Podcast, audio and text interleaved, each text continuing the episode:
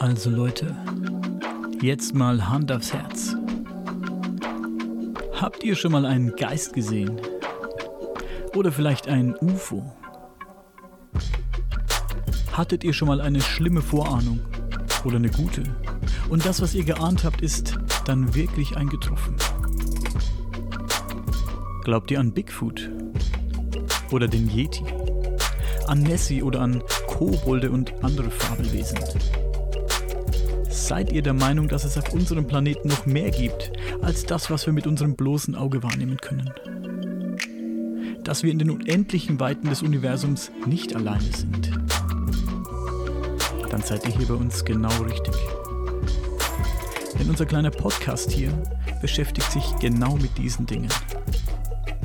Wir sind keine Wissenschaftler oder Parapsychologen. Nein. Wir sind einfach nur neugierig.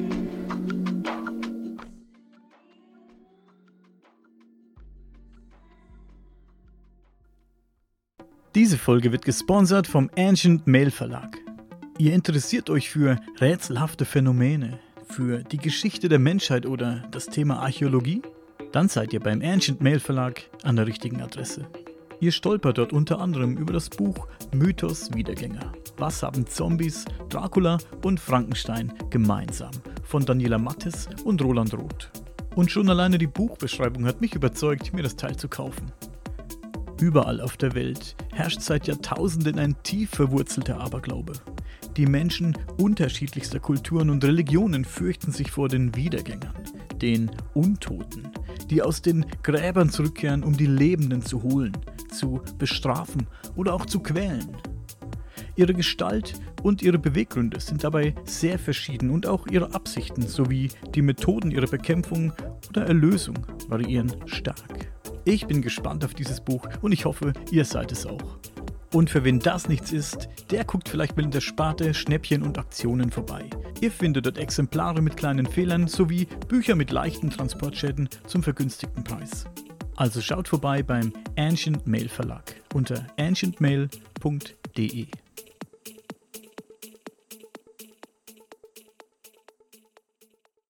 Hallo, liebe Freunde des Außerirdischen, des Übersinnlichen und des Mystischen. Heute wieder einmal bei mir zu Gast der Buchautor Markus Elewski. Auf seiner Seite markus-lewski.at hat er ganz aktuell einen wirklich interessanten Blogbeitrag gepostet. In diesem Artikel geht es um einen wundersamen Lichtcode, der entschlüsselt werden muss, um einen sagenhaften Templerschatz zu finden. Das zumindest vermuten die Leute, die sich mit dieser Thematik intensiv befassen.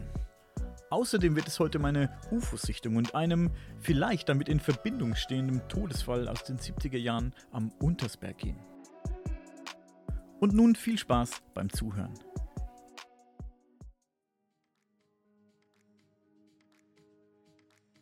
Erzähl doch bitte von dem Blog-Eintrag auf deiner Seite. Also ich habe erst heute einen Blogbeitrag veröffentlicht zu unseren aktuellen Themen oder Forschungsthemen in Bezug auf den schwarz-violetten Stein bzw. dem Untersberg.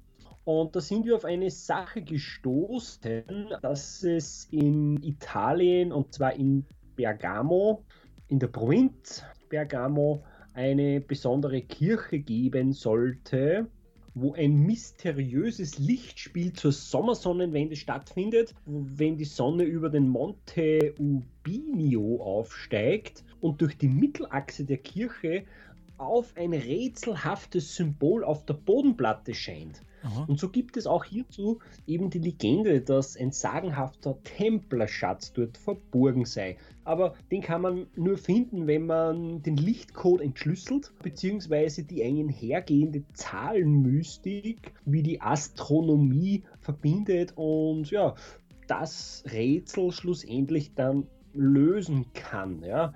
Und da wird eben erzählt, dass dort ein schwarz-violetter Stein verborgen liegt. Und so sind wir auf diese Kirche gestoßen, ja.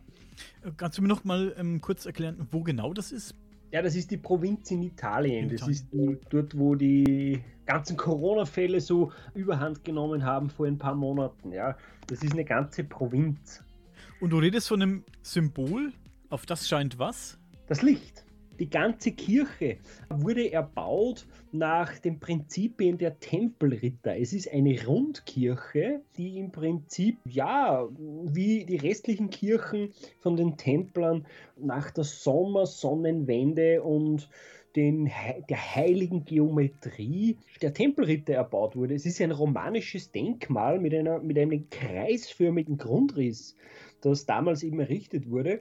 Und das wurde eben so konstruiert und so gebaut, dass die Sonne an zwei Tagen im Jahr einen Lichtstrahl erzeugt und dieser Lichtstrahl trifft dann schlussendlich ein bestimmtes Symbol in dieser Kirche.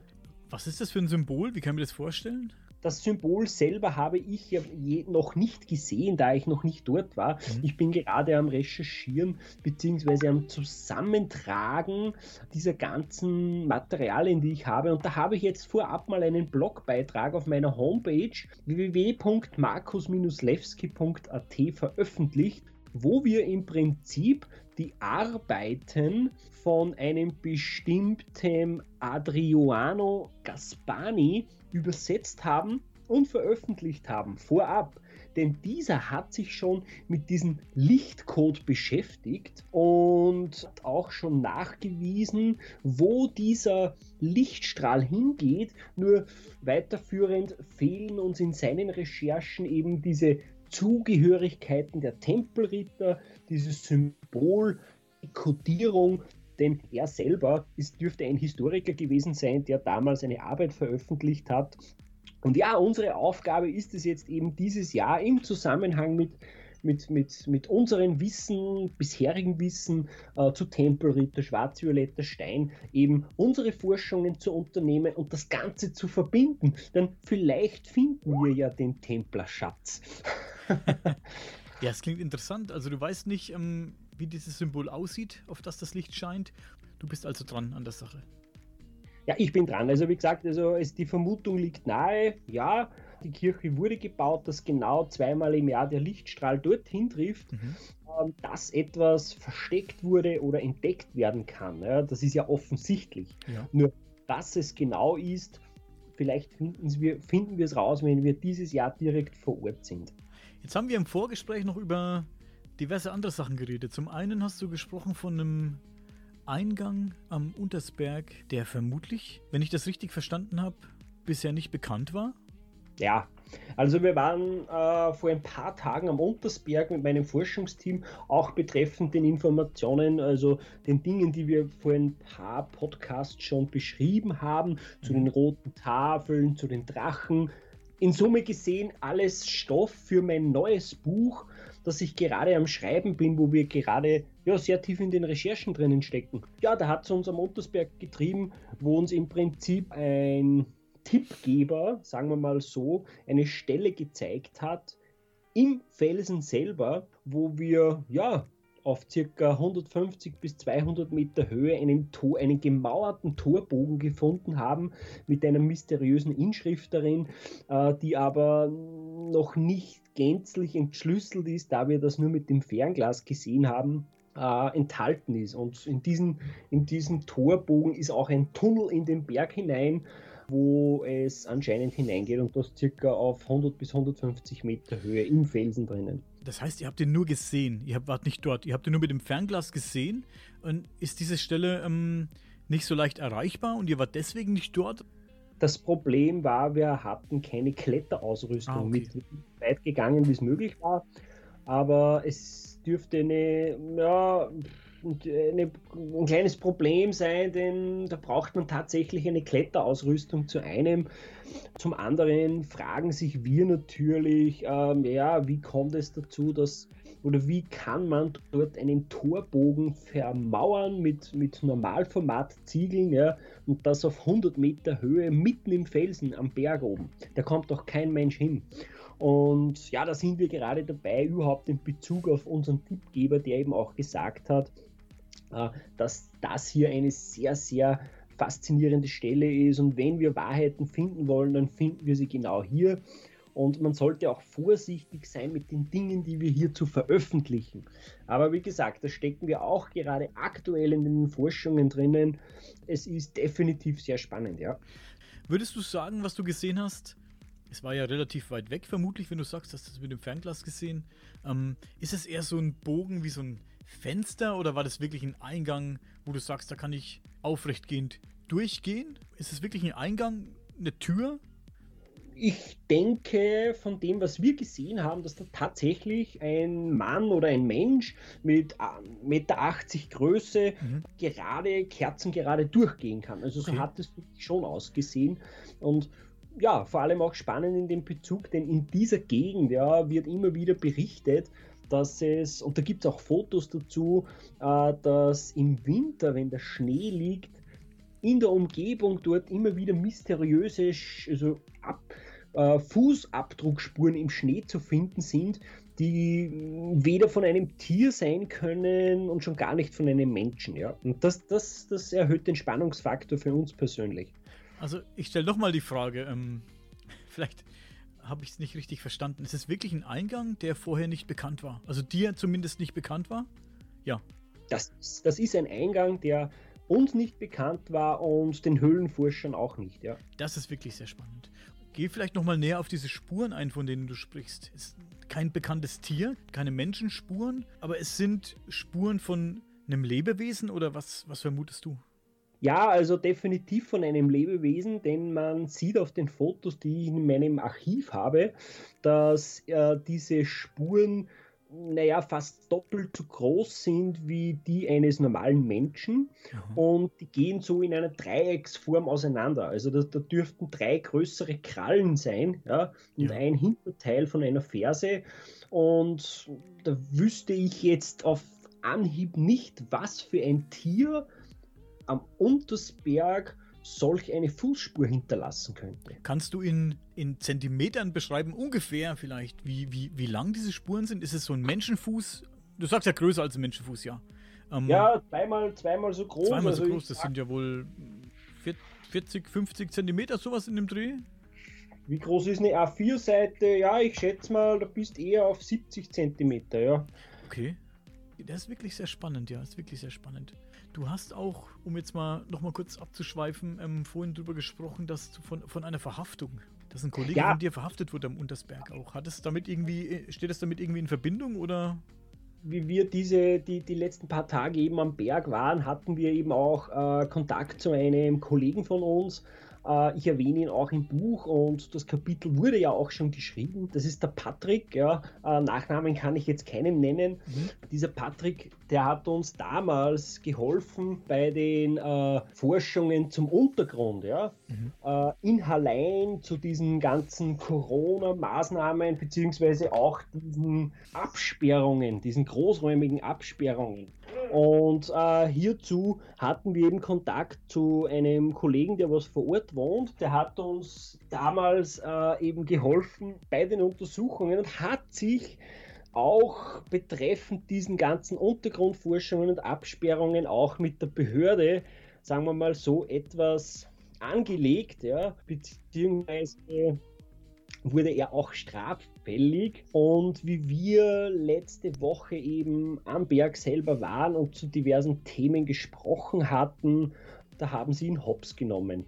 Der offizielle Grund, der scheint mir aktuell noch zu fehlen, denn ich wollte mit einem dieser Polizisten sprechen, aber es war mir leider nicht möglich, da ja, äh, das unter Verschluss ist, beziehungsweise dieser Polizist auch nichts sagen wollte zu mir, ja. Und, aber ich weiß nur, dass es eben im Zusammenhang steht mit diesem äh, Mysterium da in Hallein, mit diesen ganzen Tunnelabsperrungen und den ganzen Dingen im Hintergrund, ja. Von denen du letztes Mal erzählt hast, im letzten Podcast erzählt hast.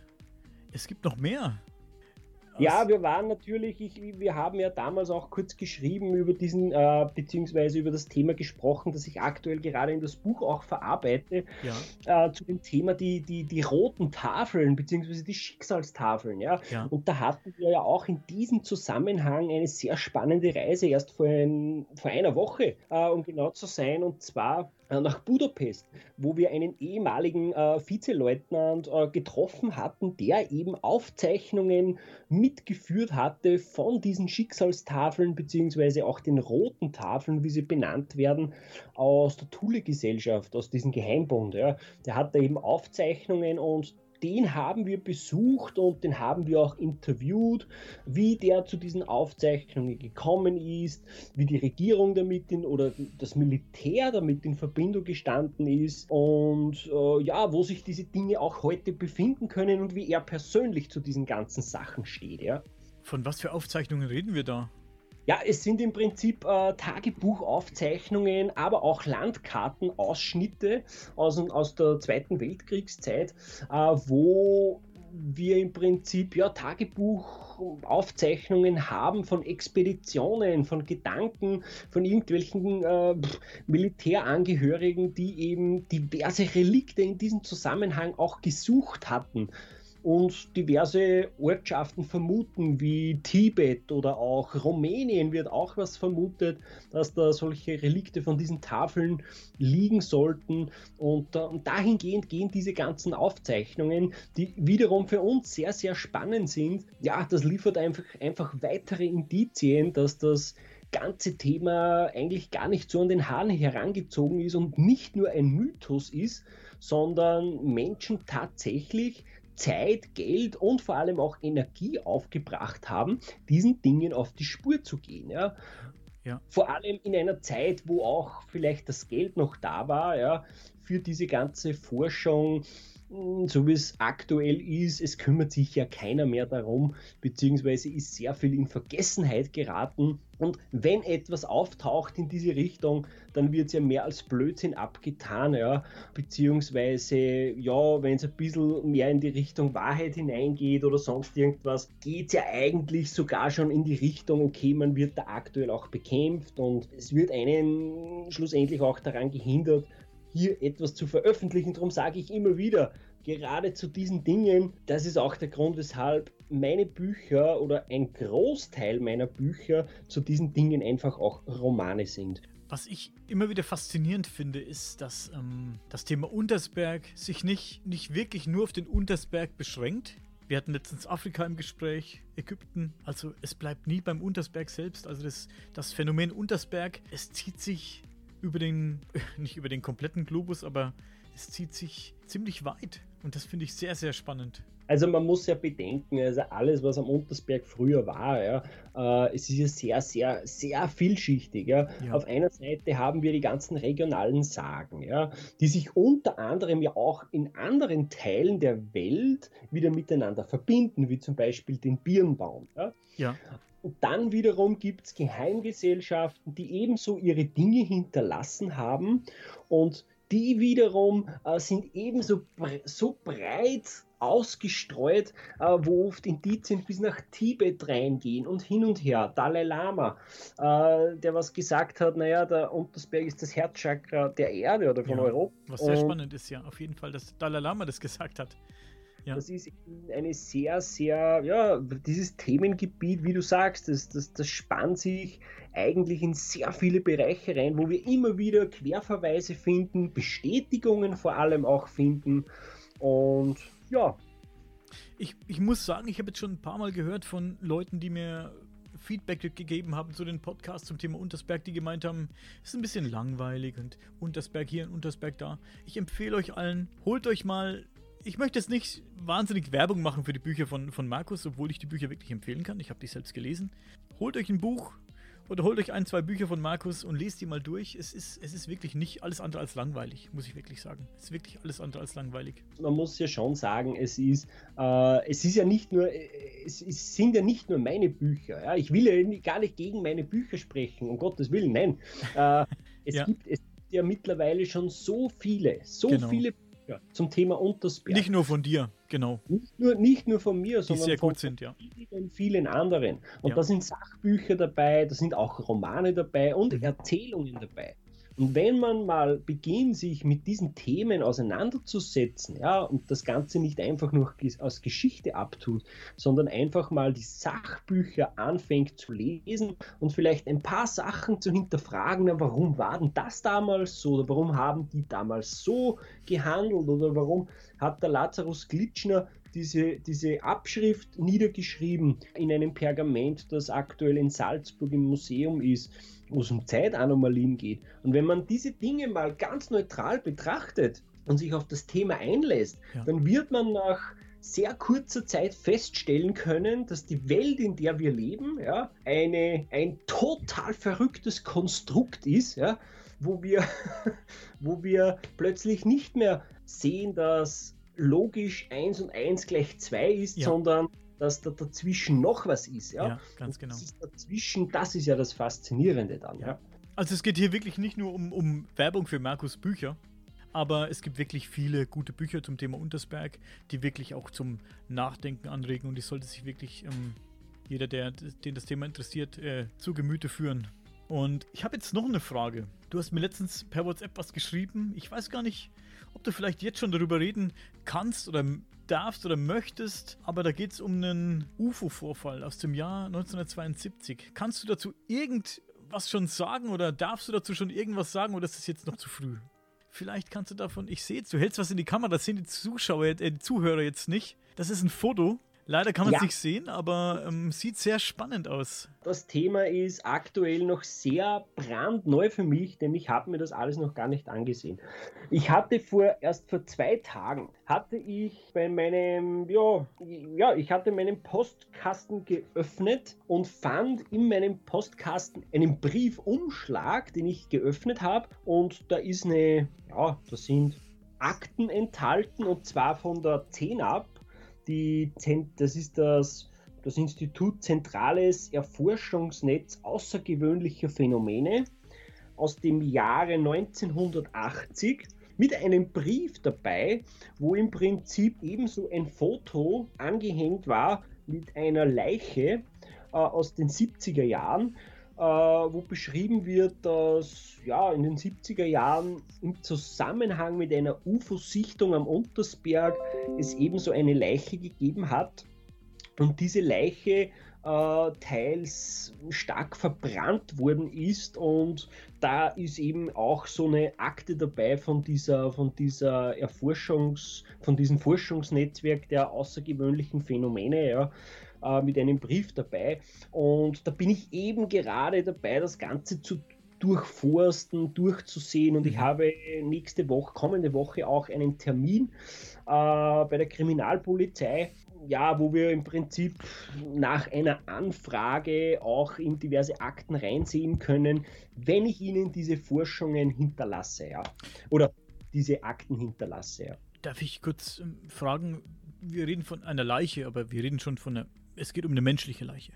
Es ist, eine, es, ist, es ist definitiv eine menschliche Leiche. Ja. Aber um, um was ist das Geheimnis um diese Leiche? Ist es irgendwie die Art, wie sie gestorben ist oder wie sie aussieht oder um was geht es da genau? Ja, es, wird, es, wird eben, es wird eben vermutet, es wird eben vermutet, so geht es aus dem Forschungsbericht hervor, dass dieser Herr, der ist verschwunden damals, den hat keiner mehr gefunden. Uh, so geht es irgendwie hervor. Entschuldigung bitte, weiß man, wer dieser Herr ist? Nein, also was ich gesehen habe, die gänzlichen Uhren, die damals gefunden wurden, die waren so, heutzutage wäre man vielleicht erfreut, wenn man, oder heutzutage wäre es vielleicht möglich, hier etwas zu rauszufinden, ja. aber damaligen Zeit war es scheinbar noch nicht möglich. Insofern fehlt auch der Name, ja. Wann ist der Mann verschwunden oder ja, ist es, ist es wirklich eine alte Leiche oder ist es eher so ja, also das Ganze hat sich zugetragen scheinbar im Jahre 1972, wo ein Mann vermisst wurde. Und dieser wurde circa drei bis vier Wochen später an einer Stelle am Untersberg gefunden äh, mit sehr wüsten Verbrennungen am ganzen Körper. Und den Berichten zufolge hat es auch an dieser Stelle Sichtungen und auch Fotografien von UFO-Landungen bzw. Ja, von UFO-Flügen gegeben, ja. Und das Ganze im Zusammenhang, das ist ein offener Fall, ja. Das ist ein offener Fall, den auch ich gerade versuche zu rekonstruieren, da ich von irgendeinem mysteriösen Absender diesen Brief erhalten habe. Also da bin ich selber gerade dabei. Wir reden von UFO-Flügen oder UFO-Sichtungen am und um Untersberg direkt. Ja, ja. genau. Auch Landungen? Uh, in diesem speziellen Fall nicht. Also da wird nicht von Landungen gesprochen. Also es gibt bestätigte Fälle, das Sichtungen, also bestätigte ja. Sichtungen. Okay. Ja, mit Fotos, mit Dokumenten dazu. Es ist aber nichts, was man irgendwo einsehen kann. Das sind jetzt exklusive ähm, Sachen, die du jetzt in die Finger gespielt bekommen hast, sozusagen. Ich meine, es kann leicht sein, dass diese Dokumente vielleicht sogar irgendwo digital archiviert wurden von irgendjemandem. Das kann ich jetzt auch nicht sagen, ja. Ja. Äh, das weiß ich nicht. Es sind halt Originaldokumente mit einem Brief und ja. Aber sind das jetzt auch Dokumente, die zum Beispiel damals, zum Beispiel in den 70er, Anfang der 70er Jahre, meinst du, wurden die auch der Polizei gemeldet oder ist das jetzt, äh, das sind das Leute, die sich das aufgehoben haben und jetzt sich irgendwo gemeldet haben? Ja, da bin ich gerade dabei. Deshalb habe ich auch den mhm. Termin bei der Kriminalpolizei erst. Okay. Da werden wir sicher mehr erfahren hierzu, ja. Das ist auf jeden Fall sehr spannend. Also, das war viel Input für heute. Thema UFOs am Untersberg. Du bist auf jeden Fall dran. Ja. Vielleicht erfahren wir schon beim nächsten Mal irgendwas Neues. Bin auf jeden Fall sehr gespannt. Vielen Dank für heute. Bis zum nächsten Mal. Tschüss.